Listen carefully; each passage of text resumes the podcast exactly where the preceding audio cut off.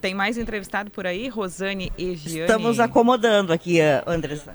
Ah, bom, estamos vendo. É, nós vamos ouvir daqui a pouquinho a, a o presidente do IRGA, né? Do Rodrigo Machado. O presidente está tá sentando aqui conosco. Nós estamos aqui na abertura oficial da colheita do arroz, aqui na metade sul do estado.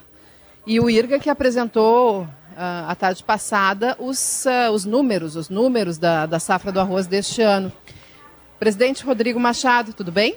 Bom dia, bom dia, Giane, bom dia, Rosane, bom dia, bom dia Andressa, que está no estúdio, bom dia a todos. Obrigada por ter providenciado aí essa temperatura agradável, bom... amena para nós, para o Gaúcho Atualidade. São aqui. Pedro é amigo da, da abertura da colheita, presidente Alexandre, né?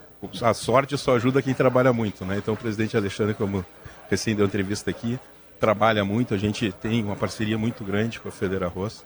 Então fomos brindados, né, por um grande dia. E aí, presidente, o arroz, a área plantada de arroz, tinha perdido espaço nos últimos anos aqui no estado, né, nos últimos dois, três anos. E agora, nesta safra, mesmo que abaixo do que estava se projetando, ela está ganhando espaço.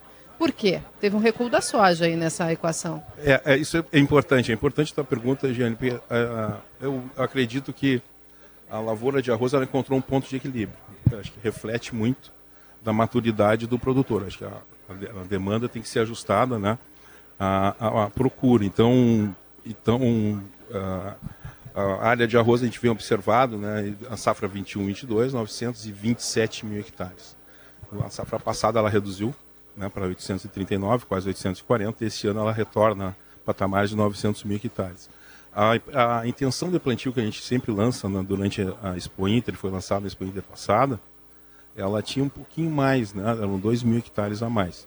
Isso, esses 2 mil hectares saírem né, da, da, do que foi efetivamente consolidado, ou plantado, melhor dizendo, é, é, reflexo das dificuldades climáticas desse ano. Né?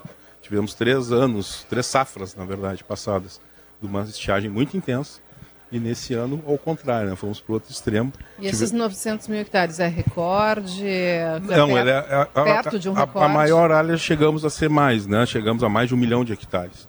Mas esse, é, nos últimas safras a gente tem observado que essa, ela chegou nesse, nesse ponto de equilíbrio, né? essa estabilidade entre 850 e 950 mil hectares. Ela varia nisso. E muito em função, né, a gente tem muita área de soja entrando na, na, na, na, nas áreas de terra baixa, na metade sul do estado, nas seis regiões né, de atuação do IRGO e, obviamente, onde se produz arroz. E, mas essa área, ela não, a, a, o que diminuiu de arroz não foi o que aumentou de soja, né? Na, área, na safra retrasada tivemos 426 mil, o ano passado passamos de 500 na área de soja e esse ano baixamos para os mesmos patamares da safra 21-22, 422 mil hectares. Na verdade, a soja entrou muito em áreas de pousio, né? E ela hoje faz parte de um sistema de produção, né? A soja integrada à cultura do arroz, ela traz diversas vantagens, né? Para a cultura, tanto ambiental, ambientais, é, diminui né, o custo da, da, da, da preparação do solo, melhora a fertilidade, melhora o controle de invasoras. Então, hoje o produtor de arroz é um, é um produtor de multigrãos, né? Ele assim como também o milho está entrando na, na, metade sul do estado, em terras baixas. Só que o milho tem uma dificuldadezinha maior, né, do, tanto na irrigação quanto na drenagem. Eu queria que o senhor explicasse isso, Sim. por que melhora a fertilidade do solo nessa rotação de culturas e, e nessa transformação das propriedades em, em produtoras de multigrãos? É, na verdade, ela são questões agronômicas, né, mas principalmente a questão do, do nitrogênio. Né, ela, e, e também tu, tu, as questões de preparo, né? Porque tu faz o preparo todo no seco, tu, quando tu, a área, tu colhe a soja, tu já consegue deixar a lavoura preparada para o próximo plantio, que antecipa, consegue plantar na janela certa.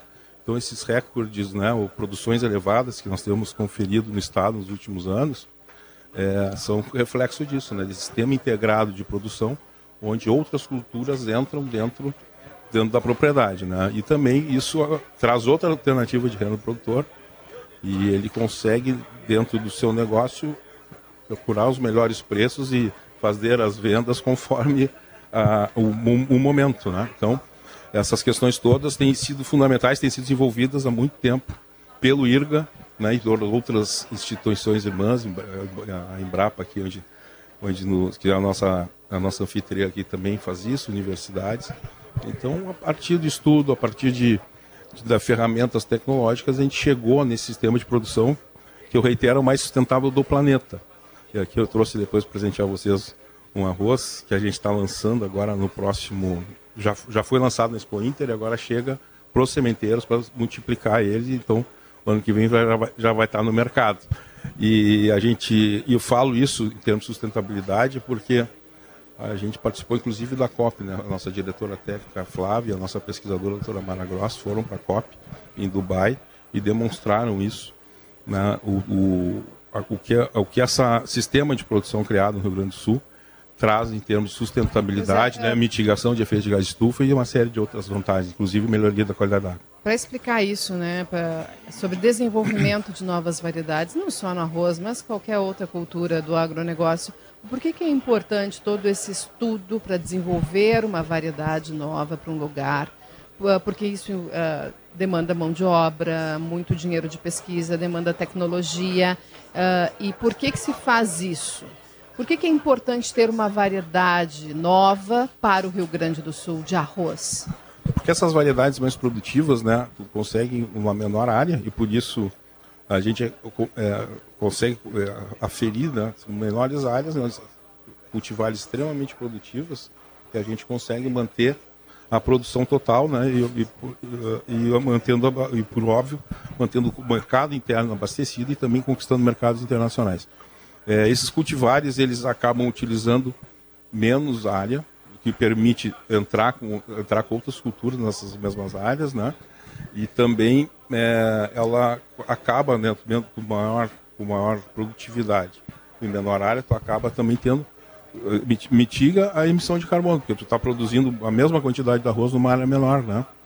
Então, e esses nossos, esses nossos cultivares também, ele, o, a verdade, o arroz, quando que o arroz é um veículo, né? Ele, ele a, a, o, o gás, ele utiliza a planta para chegar na atmosfera, esses gases de efeito estufa. E os nossos cultivares, eles também têm essa, essa característica. São resistentes, são, eles não lançam tanto, é, não emitem, não são os veículos que são os mais, vamos dizer, os, Reduz a emissão de gás. Exato. E também, exato, exatamente. E também, além disso, eles têm, do nosso programa de seleção, né, tem um filtro, né, tem um gargalo, que é a resistência a uma doença que afeta o arroz, que é a brusone. Então, cultivar ele é testado, se ele, se ele é sensível não, se ele, a, essa, a essa doença, ele não segue à frente no programa de seleção. Temos que encerrar, porque em seguida tem notícia na hora certa. Daqui a pouquinho nós vamos voltar com mais pautas aqui da colheita do arroz. Presidente do IRGA, Rodrigo Machado. Antes de encerrar, arroz soltinho ou empapado? A enquete do dia na atualidade. Sol, arroz de qualquer jeito, mas principalmente eu prefiro soltinho. Então tá aí. Muito obrigada, presidente. Eu agradeço a atenção de vocês. Estejam em casa, a feira está muito bonita. Muito obrigado. Abraço.